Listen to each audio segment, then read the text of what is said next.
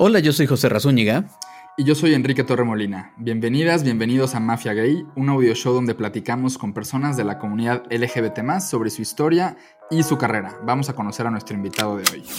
Fernando Cisniega es diseñador de audio y nuestro productor en Mafia Gay. Este es el siguiente episodio especial en donde conocemos a las personas que hacemos este audio show.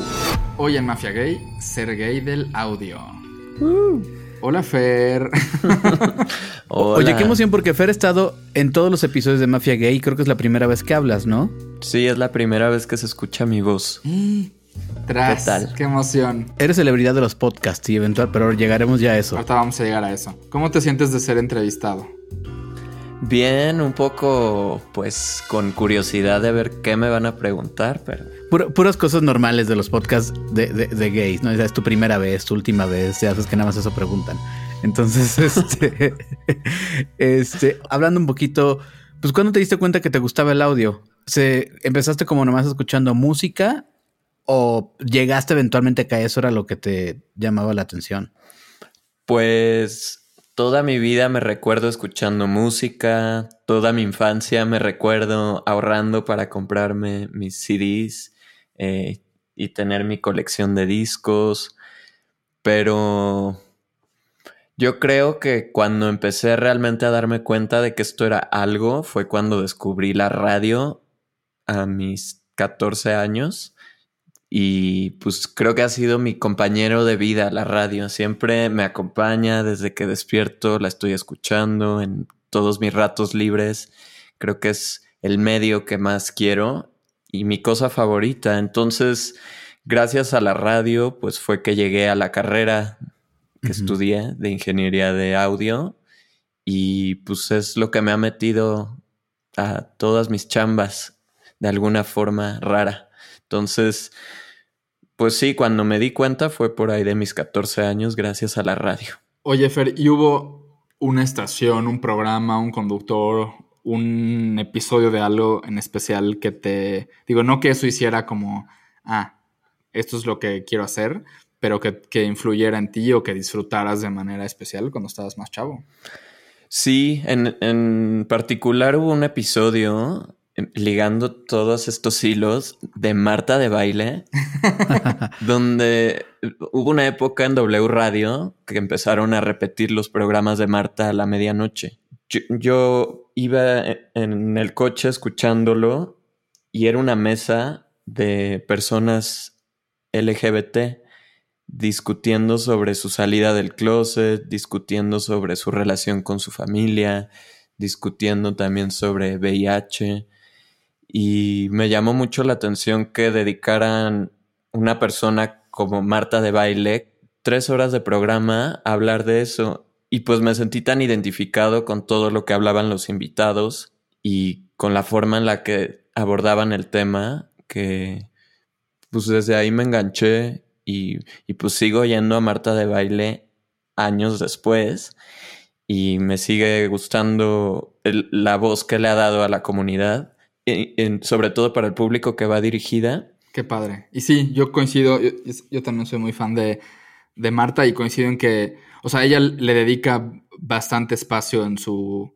programa a hablar sobre muchos temas de la comunidad LGBT y creo que pues pocas mujeres y pocos programas con ese alcance. Exacto. Oye, antes de seguir, ¿por qué no nos explicas muy al estilo de Mafia Gay qué hace un diseñador de sonido? Pues mira, el diseño de sonido depende mucho en dónde lo estés haciendo, porque en cine y en teatro usualmente cambia mucho. Y digo, hay diseño de sonido hasta en radio, videojuegos, etc. Pero pues principalmente me gustaría tocar aquí porque José R. no me dejará mentir, hemos trabajado juntos en, en teatro. No, no, no, ahorita tocamos el punto. Nuestra tarea principal es crear efectos de sonido, crear atmósferas, eh, e, evocar también sentimientos, porque no, no solo nuestra tarea es como pues seguir lo que nos digan que tenemos que hacer, sino pues realmente unirnos al equipo y ayudar a contar la historia. Entonces, muchas veces un sonido nos puede estar diciendo algo del subtexto, algo que el mismo texto o que las actuaciones no nos cuenten, pues el sonido puede entrar ahí a sumar a lo que se está contando. O sea, yo como lo veo es tiene que ver con lo que en el caso del teatro, lo que ves en escena se tiene que sonar igual. Y es muy raro porque luego muchas veces no pasa eso. O sea, lo que esté lejos suena lejos y lo que suena a la derecha suena a la derecha. Es una cosa como muy obvia, pero luego no pasa, ¿no? Y en el caso, ¿sí es lo expliqué bien? O más o Pues menos. el responsable de todo lo que se escuche, bueno, en- excepto el texto, o muchas veces, pues el texto tiene que pasar a través de un micrófono. Entonces, el diseñador de sonido es el responsable de que todo se escuche bien y se escuche como debe de sonar. Es decir, tenemos que hacer que los sonidos que provienen de la escena, pues realmente tiene que parecer que están saliendo de ahí. Si a alguien le suena un teléfono en escena, si alguien está viendo la tele en el escenario, pues esperamos que suene como una tele que está a una distancia de nosotros ahí sobre el escenario. No esperamos que suene en las bocinotas del teatro y que, bueno, parezca esto omnipresente.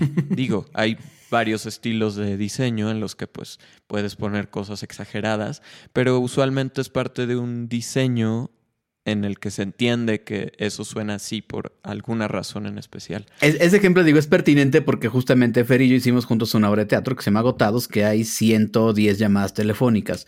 Y lo que más platicaba con Fer haciendo esto es el, hay ocho sonidos telefónicos, no pueden sonar de que suenan del audio del teatro, tiene que sonar que vienen de la mochila, del celular, de, la, de un lado, del otro, y como que lo logramos muy bien, ¿no? Creo que se logró bastante bien porque pudimos colocar bocinas ocultas dentro de la escenografía con sonidos diseñados para que pareciera que realmente estaba sonando en el espacio, que era una oficina pequeña.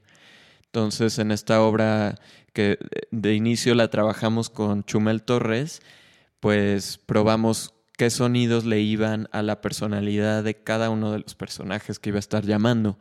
Entonces, desde un inicio se concebió así y se pensó en, ok, este personaje es un poco molesto, entonces vamos a poner un timbre de teléfono molesto. O esta per- este personaje de esta chava es muy dulce, entonces vamos a poner un timbre que suene dulce. Eh, son características muy subjetivas, pero creo que al momento de estar viendo una obra, pues hace sentido dentro del contexto. Oye, Fer, y por ejemplo, o sea, el, trabajo que hace justo un diseñador de sonido, siguiendo el ejemplo de teatro, ¿en qué momento toca o cómo se conecta con lo que hace alguien que compone, por ejemplo, música para una obra? ¿O son como departamentos distintos y, y no hacen equipo? ¿O cómo es esa dinámica? Pues en teoría sí se hace equipo, eh, por supuesto. Eh, mucho del diseño de sonido también puede ser creado con música. Otra de las tareas del diseñador de sonido en teatro, pues es editar muchas veces piezas musicales que no necesariamente nosotros creamos, sino un músico, eh, porque también a veces se confunde como el músico con el diseñador de sonido. Podemos editar la música para que funcione con la escena, entonces sí, sí, sí es algo que va de la mano y también el, el diseñador de sonido pues se mete un poco en cómo suena la música. Oye, bueno, y vámonos muy para atrás. Este, entonces, cuéntanos qué estudiaste, cómo llegaste a estudiar ahí, cuéntanos un poquito de toda esa trayectoria, presúmenos los premios que has ganado. ¿Cómo, cómo acabaste en tu escuela? ¿Cómo, cómo, se, ¿Cómo googleas esa carrera? Pues yo no tenía idea de que esto existía. Yo eh, estudiaba alegremente teatro en Casa Azul. Eh, bueno, eh, tomaba ahí mis cursos y, y tomaba mucho ballet. Entonces, pues yo estaba como ya metido en el ambiente artístico, pero desde otro lado. Y, y pues me fui por la danza. Y yo tenía a mi novio, Chema, en aquel entonces. que me presentó una amiga suya que había estudiado en una escuela muy novedosa en México que se llama SAE. Y me platicó que es una escuela muy prestigiosa en el mundo y que la primera en Latinoamérica ya estaba aquí en México. Entonces, pues fui curiosamente a pedir informes a ver qué era eso de la ingeniería de audio, porque no tenía idea. Y me acuerdo que me dieron un tour y yo veía las consolas y veía todos los micrófonos y eso y decía, wow, qué, qué padre se ve esto, nunca voy a aprender a usarlo seguramente, se ve muy complicado, pero pues a ver, me voy a echar la aventura. Y me acuerdo que me inscribí tardé más de un año en, en entrar porque había lista de espera y todo. Entonces, pues ya entré a la carrera, que son tres años y medio de, pues de experimentar. Es literal en esa escuela, desde los primeros trimestres, ya te dejaban agarrar las consolas y grabar y usar equipo muy caro. Entonces fue una, una gran opción haber entrado ahí, porque realmente desde el día uno pude, pude usar el equipo y pude practicar. Y, y pues lo que sí noté es que era una carrera completamente enfocada a la música. Entonces, yo como que no me hallaba ahí. Yo decía, ok, estoy aprendiendo a grabar, a editar y todo, pero yo no me quiero dedicar a la música. No sé a qué me quiero dedicar, pero pues creo que lo descubriré. Acabé operando la consola en un programa de radio que se llamaba Favorito en RMX, que creo que a ustedes los, los vi por ahí. Ok, nos conocimos. yo iba, yo iba, no sé, creo que primero iba una vez a la semana, luego nos dio flojera a todos, no me acuerdo la verdad, pero sí, yo iba, llegué a ir bastantes veces. Yo fui algunas veces a hablar como de cultura pop LGBT. Yo, decía estupideces. O sea, mi rol era decir estupideces. y pues estuve primero operando la consola y después Daniel, que es el locutor que, que estaba en ese programa, me invitó como a producirlo fue una gran experiencia estar ya en una estación de radio formal, trabajando y aprendiendo y operando la consola, preparando los programas, qué invitados, qué temas. Y pues fue ahí donde me enamoré ya de, de estar haciendo radio, como que fue mi, mi primer acercamiento profesional a la radio y, y pues ya, y de ahí para siempre, yo creo que que si algo me, gusta de, mi trabajo es, es, la radio. Fer, además de, proyectos justo como el programa que ya decías, de favorito en RMX, ¿qué otros proyectos o qué otras experiencias han sido como especiales o significativas para ti o han significado algo en, pues en la carrera que has ido construyendo? Digo, yo pienso en cosas que leía en tu currículum y, y que conozco de ti y que ahora que preparábamos el programa, me venían a la mente, pero tú cuéntanos, ¿qué experiencias y qué proyectos han sido como importantes? Uy, pues si pudiera empezar por uno, creo que sería Desaforados. Eh, eh, es, Desaforados es un podcast que pues, se encuentra en varias plataformas de podcast y está dedicado al teatro. Es un podcast que lleva más de seis años existiendo y yo voy a cumplir casi cuatro en, el próximo año de estar produciéndolo. Y llegué por, por casualidad. Yo no estaba para nada metido ya en el mundo del teatro. Y por un post de Facebook encuentro que están buscando productor. Yo estaba por graduarme de la carrera. Entonces, pues escribí curiosamente y me dijeron como estás sobrecalificado para lo que necesitamos, pues ven a una entrevista. Y pues me entrevisté con Sergio Villegas y pues al momento quedé contratado. Y, y pues gracias a, a, esa experiencia de, pues de haberme atrevido a, a escribir y, y, preguntar, pues ya van varios años de trabajar junto con Sergio Villegas ahora en los premios Metro, los premios de teatro. Pero no solo eso, el podcast Desaforados me abrió puertas a muchísimas cosas, a conocer a toda la comunidad teatral, a conocer pues, a, José Ramas de fondo porque hemos colaborado en el proyecto, a conocer a diseñadores de vestuario, de sonido, de video, directores. O sea, la agenda de Fer está bien cabrona, si no les ha quedado claro. O sea, la agenda de Fernando, como tiene la agenda de todas las personas que hacen teatro, te das cuenta que sí tienes a nominados del Oscar y de mil premios en tu agenda. O sea, así.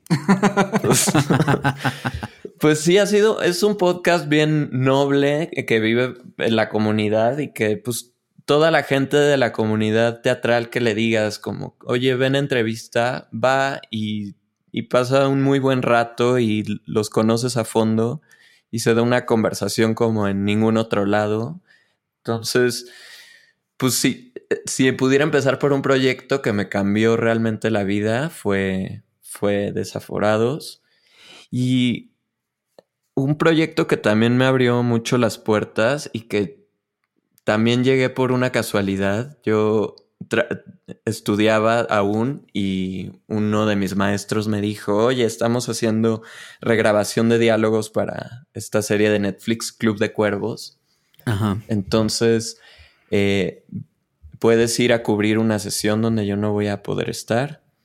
Y pues como que llegué y hice bien mi chamba ahí y me empezaron a llamar más y estuve dos temporadas trabajando en eso, dirigiendo.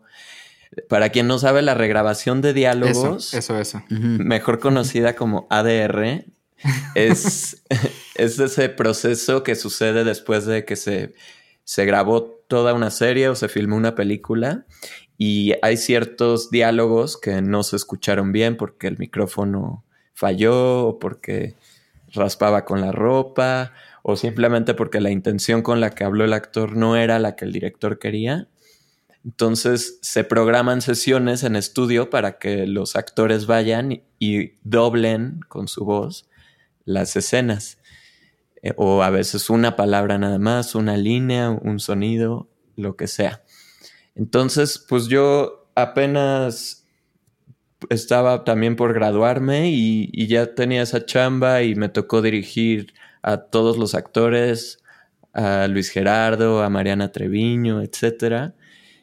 Entonces, el haber recibido esa oportunidad, pues también fue, fue algo que no, no tiene precio porque también me abrió puertas, me, me dieron toda la confianza. Siento que siempre he sido muy afortunado de que me han dado mucha, pues toda la libertad y la confianza de hacer cosas cuando, pues yo no sabía ni siquiera que tenía esas capacidades. Entonces, creo que esos han sido proyectos que me han marcado positivamente.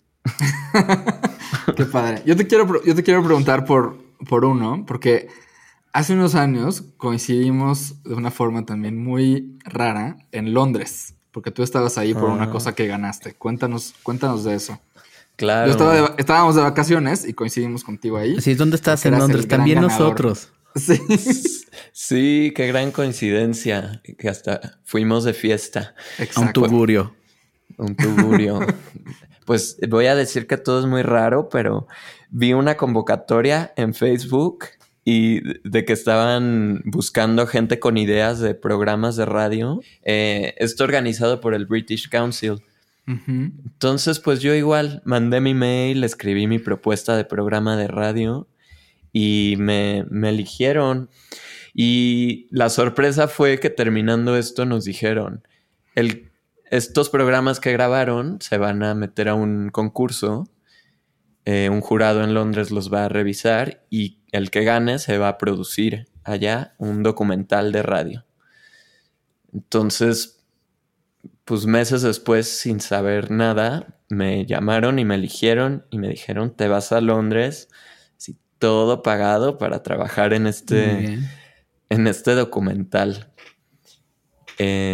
sobre música reggae. Qué padre. Entonces, pues fue una experiencia bien bonita conocer Londres de esa forma. También pude ir al teatro allá y ver el teatro que se hace allá, que es maravilloso. Y ver esos teatros, ¿no? También es muy emocionante ver esos teatros, ¿no? O sea, son bien bonitos.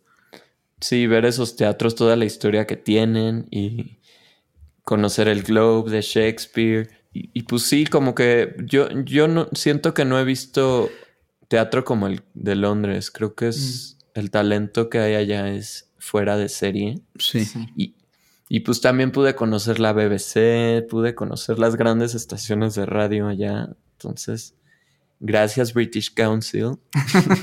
British Council también super aliado, super aliado gay. Sí, super aliado de la comunidad también. Los Qué padre, Fer. Qué padre. es que es muy impresionante cuando te topas con, o sea, si algo tienen los ingleses, digo, es sí es una cultura que finalmente sí se jactan de haber inventado la televisión, de haber inventado la radio, y cuando te topas con las cosas que tienen, dices, ah, no, sí, sí tienen estos años de experiencia de hacerlo. O sea, de hacerlo, de utilizarlo, de tener recursos a su favor. Eh, es este, digo, tomando en cuenta que la primera generación de gente que hizo radio en México seguía viva hasta hace un par de años. O sea, entonces, y ellos es increíble pensar que, que, no, que no hay forma de que, de que ellos tienen muchos más años de ventaja y se les nota. Oye, hablando de, de memoria y de cosas, te voy a hablar de algo súper intenso que es la memoria auditiva. Eh, yo creo que a partir de que vimos todos la película Roma, nos dimos cuenta que el sonido sí te ayuda a recordar cosas. Eh, porque vaya, en esa película es muy contundente el cómo escuchar una ciudad de otra época en todo su esplendor ayuda a setear algo. ¿Tú, por ejemplo, recuerdas las, recuerdas las cosas de tu vida en sonido o lo empezaste a hacer hasta hace poco que te profesionalizaste? Pues no, yo creo que toda mi vida la recuerdo en sonido y me, me, pasa mucho con la música. Por ejemplo, cuando escucho uno de mis grupos favoritos de toda la vida es Mecano.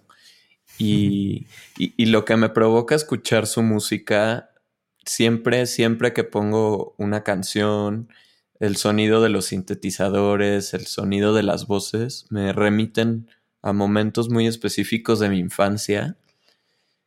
Y, eso por poner un ejemplo, porque, pues, no sé, eh, diseñando sonido, por ejemplo, para una película, de pronto ves, no sé, un camión de helados y te viene a la mente en ese momento, ah, yo, yo recuerdo cómo suena un camión de helados así, y tienes ese sonido específico en tu mente y no descansas hasta encontrar qué sonido debe ir ahí.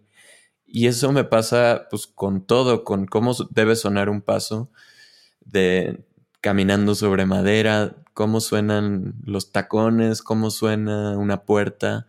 Creo que también eso es una cosa que tenemos muy consciente los diseñadores de sonido y que también cada uno tiene su visión muy particular y cada uno puede llegar a un resultado completamente diferente que el otro, porque precisamente la memoria auditiva es lo que te remite a estas cosas y te hace ir por el sonido que tú recuerdas. Entonces se vuelve un trabajo creativo muy, pues muy personal, porque tú estás imprimiendo ahí tus memorias y tus recuerdos y, y, tu percepción. Entonces, sí es un trabajo muy, muy personal y muy, no sé, que luego duele cuando te corrigen y te dicen, no, no quiero que esto suene así, pero sí, ahí es cuando uno más lucha de, no, sí quiero que suene así porque es mi visión la que estoy imprimiendo aquí. Entonces, Así es como yo recuerdo este sonido y debe ir así. no sé así si suena una así, así suena una calle, en ajá, así suena una calle, así suena este espacio, así suena una cosa, claro, ¿no? Claro. Este, oye, mismo caso con la voz. La voz, o sea, yo me acuerdo que hace un par de años eh, desayuné con un actor muy de, de, edad muy avanzada y muy renombrado y vi una película de la noche un adulto mayor. Vi una película de él de los 70 de Javier Humberto Hermosillo la noche anterior y luego desayuné con él y me choqueó mucho cómo habían pasado 40 años de la película y su voz era la misma. Entonces yo creo que de pronto no valoramos tanto la, la, capacidad que tiene la voz para recordar a la gente. ¿Tú crees que debemos de almacenar más a la voz y no lo hacemos lo suficiente? ¿O crees que ha cambiado esto ahorita de que pues, ya nos mandamos la mitad de cosas en audios? Pues yo creo que ya ha cambiado mucho, pero no, no sé, o sea, lo que me dices ahora me recuerda, por ejemplo, me pasa algo muy chistoso. Eh, ahora en teatro me ha tocado trabajar con, con Mariana Garza de, de Timbiriche, que ustedes seguramente la conocerán. Nos conocemos muy bien. Muy bien, y me pasa a escuchar su voz, que no ha cambiado en, en muchos años, y, también me remite a, muchas cosas de mi infancia, porque pues yo crecí también oyendo Timbiriche.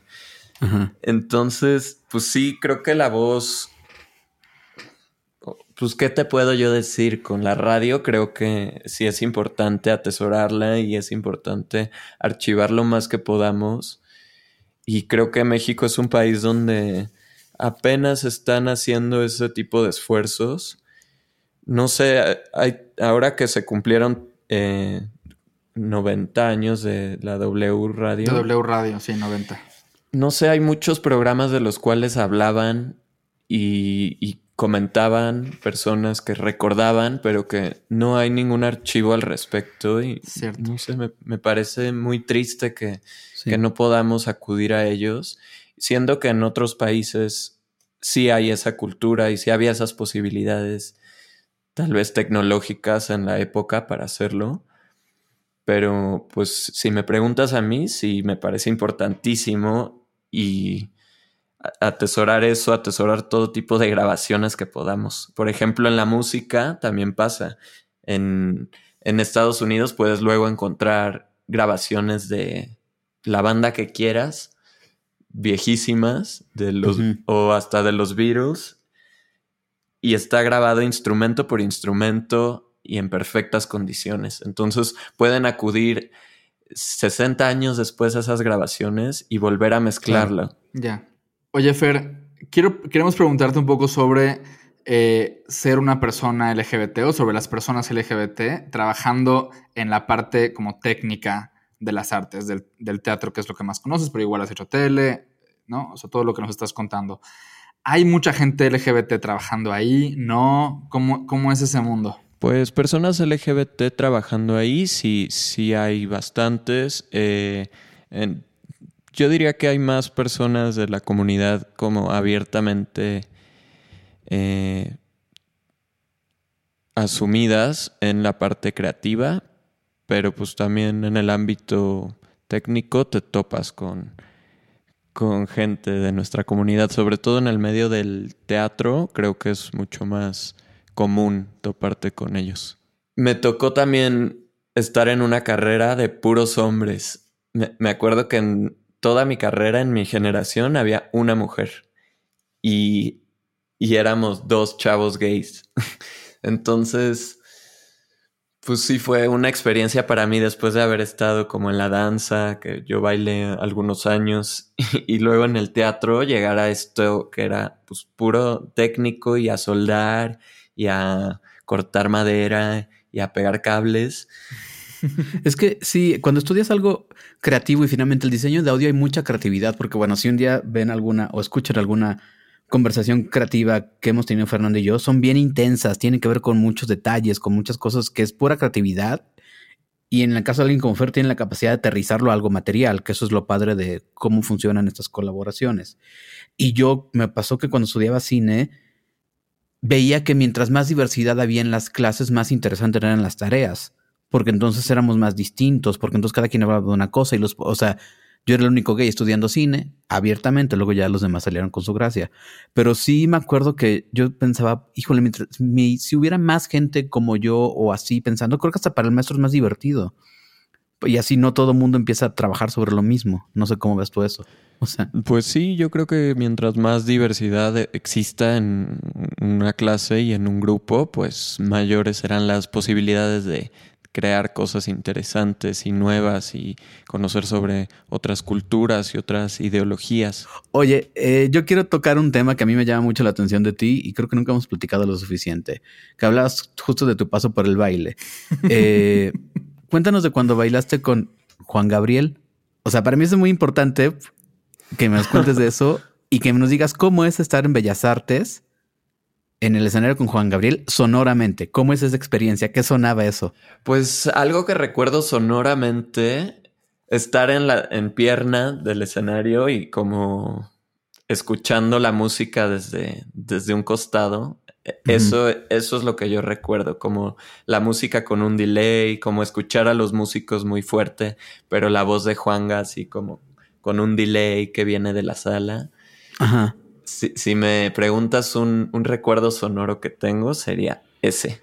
Como entras en una atmósfera muy extraña cuando estás en el escenario, porque pues el cantante escucha todo más claro porque trae su, su in-ear. Entonces eso le permite como guiarse, pero uno como bailarín pues está oyendo rebotes por todos lados, y otro recuerdo bien bonito que tengo es eh, escuchar el soundcheck de Isabel Pantoja, que también cantó en, ese concierto de Bellas Artes. Es que aparte Juan Gabriel era como un escándalo auditivo, ¿no? Porque tiene una sinfónica, encima un mariachi, o sea, era una cosa más Bellas Artes, que es un lugar para ópera. O sea, es un escandalazo, ¿no? Sí, e, en Bellas Artes, por ejemplo, cuando bailamos con él, como que ya ni cabíamos los bailarines, porque eran sus 40 años de, carrera que querías festejar ahí. Y, y, metió a tantos músicos, a tanto mariachi, a tanto coro, que los bailarines teníamos una línea de un metro para movernos. Para moverse. Ajá, si ustedes ven ese, ese video que está ahí en YouTube, salimos de cadetes los bailarines nada más marchando, porque no cupimos. Es que eran los bailarines, la sinfónica, unos niños, o sea, era todo, todo lo que hubiera. es como esas bodas que tienen damas y pajes y no, o sea, que es, no pudieron editar. Todo tiene que estar ahí. Todo, todo, todo. Pero sí, la verdad, yo, si hay un concierto que a mí me fascina, es el original de, de Juanga en los noventas, ¿no? Entonces creo que, creo que se debieron quedar con esa sencillez que tuvo ese primer concierto y funcionó mucho mejor. El, claro. el 90 es 93, ¿no? Juan sí, creo que es del 93. el de la torerita dorada. Ajá. Fer, en tus redes usas el hashtag gays del audio. Entonces, cuéntanos un poquito sobre, bueno, o sea, por qué usas ese hashtag. Y de paso, pues lo que quieras compartirnos un poco de cuál ha sido tu camino como un joven, como un hombre gay. ¿Cómo fue tu proceso de salir del closet? Eh, ¿Cómo se ha relacionado esto con, tu carrera también? Mm, pues mira, esas son muchas preguntas, pero trataré de empezar por lo de gays del audio. Ok. Eh, pues gays del audio nace como, la verdad, un chiste que, me hacía un compañero de trabajo que, estudió lo mismo que yo, entonces pues él es buga y pues hacíamos un chiste como que lo que hacíamos en la oficina juntos de, audio llevaba la marca Gays del Audio. Y luego pues lo retomé recientemente como mi username de Instagram y mi hashtag porque pues en estos tiempos de pandemia que, que me enfoqué más en el tema de comunidad gracias a pues, trabajos en, en, gran parte que he hecho con Enrique Torremolina, aquí presente. Y, y pues pensando en usar este nombre como que se pueda convertir en un colectivo en donde podamos estar gente no necesariamente gays, sino de la comunidad LGBT más, y, y hagamos cosas de audio. Eh, me, me, gustaría mucho que en un futuro podamos hacer más contenidos que lleguen pues con el afán de eh, crear comunidad y de informar y, pues eso es eh, como en miras de que se convierta en un colectivo, en algo más grande, en algo que llegue a más personas, eh, pues Gays del Audio nace con esto. Y, y, pues mi proceso de salir del closet, pues, pues tuve una... No sé yo de dónde saqué toda mi infancia, una idea muy culpígena sobre ser gay, porque nunca fue algo que me inculcara mi familia, ni que sintiera yo que eran realmente homofóbicos, sino creo que pues de la televisión yo inconscientemente aprendí que ser gay era un chiste y que acababan muertos de sida y que eran personas solitarias y no sé, cosas espantosas que veíamos en Mujer Casos de la Vida Real y que fue lo que a mí me educó como un dramón y, y pues crecí teniendo como esa culpa y, y, pues eso se reflejó cuando empezaron a surgir cuestiones de bullying en la escuela, pues yo no tenía realmente ninguna herramienta para defenderme al respecto porque me avergonzaba ser gay. Entonces... ¿Sí la pasaste muy mal en la escuela? Sí, la pasé muy mal, sobre todo la secundaria fue, fue infernal para mí porque fue cuando muchos de mis mejores amigos dejaron la escuela y me quedé como un poco desamparado. Y pues otras personas que estudiaban conmigo pues empezaron como a darse cuenta de que yo era gay. No sé, recuerdo que alguna vez fui a una fiesta infantil y al lunes siguiente pues me empezaron a preguntar, ¿eres gay? y fue como un balde de agua helada. No olvido ese momento como de decir, chin, me descubrieron. Entonces, pues sí, fue como sentirme avergonzado, como no saberme defender porque pues esta misma vergüenza te, pues te quita, no sé, esta parte de, estar orgulloso y de poder decir, sí, sí soy, eh, que después fue algo que adquirí ya en la preparatoria, el poder empoderarme y estar orgulloso y pues al principio fue más como algo ruidoso y decir, sí, soy gay y publicarlo en donde fuera. Y como este momento de por fin me acepto y quiero que todo el mundo se entere y quien no le guste que se vaya de mi vida.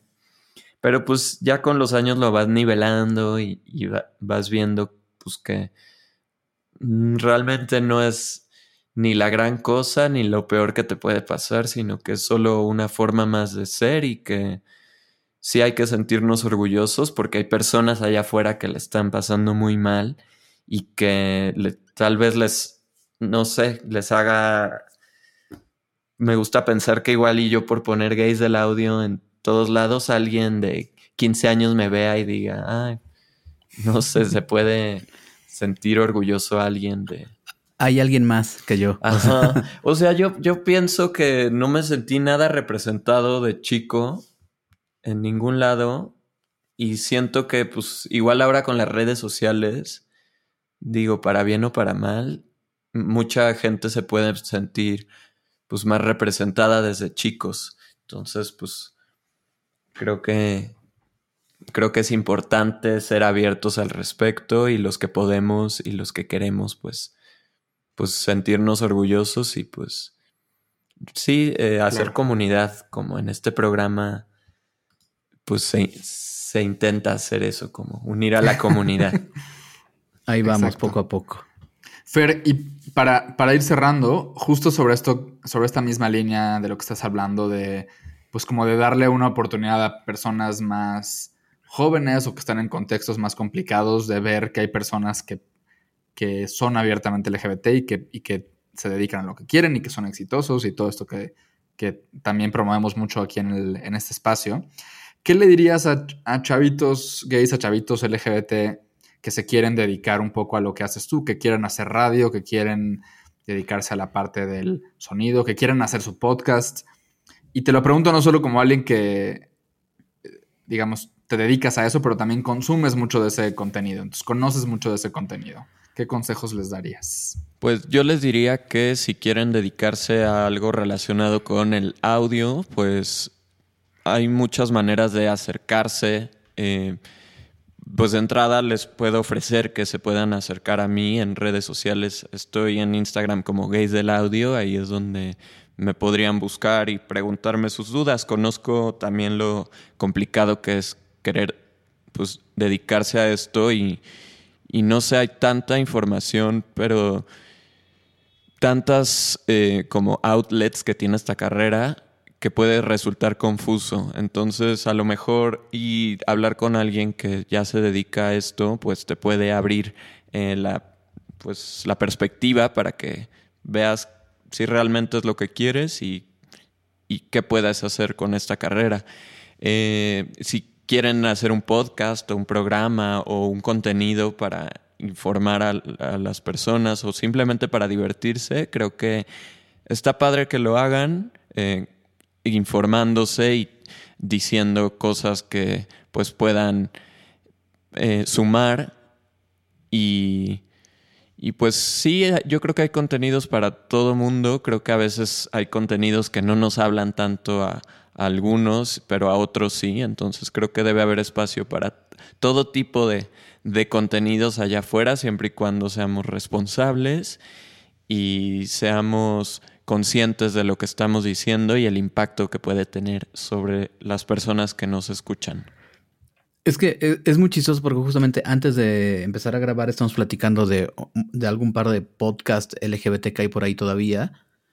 Y como que es chistoso como ahorita hay varios en el ambiente y puedes decir como, híjole, ese no me gusta, este no me late, no me siento en la edad. Pero es lo curioso de esto, ¿no? Que, que, que mientras que hay una voz, hay un una propuesta vigente de alguien que quiere decir algo y alguien estará del otro lado que lo quiere escuchar. Eso siempre va a ser muy interesante. Exacto, porque hay, hay proyectos en los que te toca estar a veces y que realmente sientes que nadie escucha, pero de pronto te llega un mensaje en redes sociales o eh, trabajando en radio, pues una llamada y, por ejemplo, yo recuerdo una anécdota de un velador que, que nos llamó un día al programa que era pues muy de noche y nos decía como gracias por eh, toda la música que ponen porque hacen mis noches más amenas y realmente te das cuenta de que igual una persona que está en un taxi, eh, que pues trabaja toda la noche, realmente le estás haciendo compañía. La radio es compañía.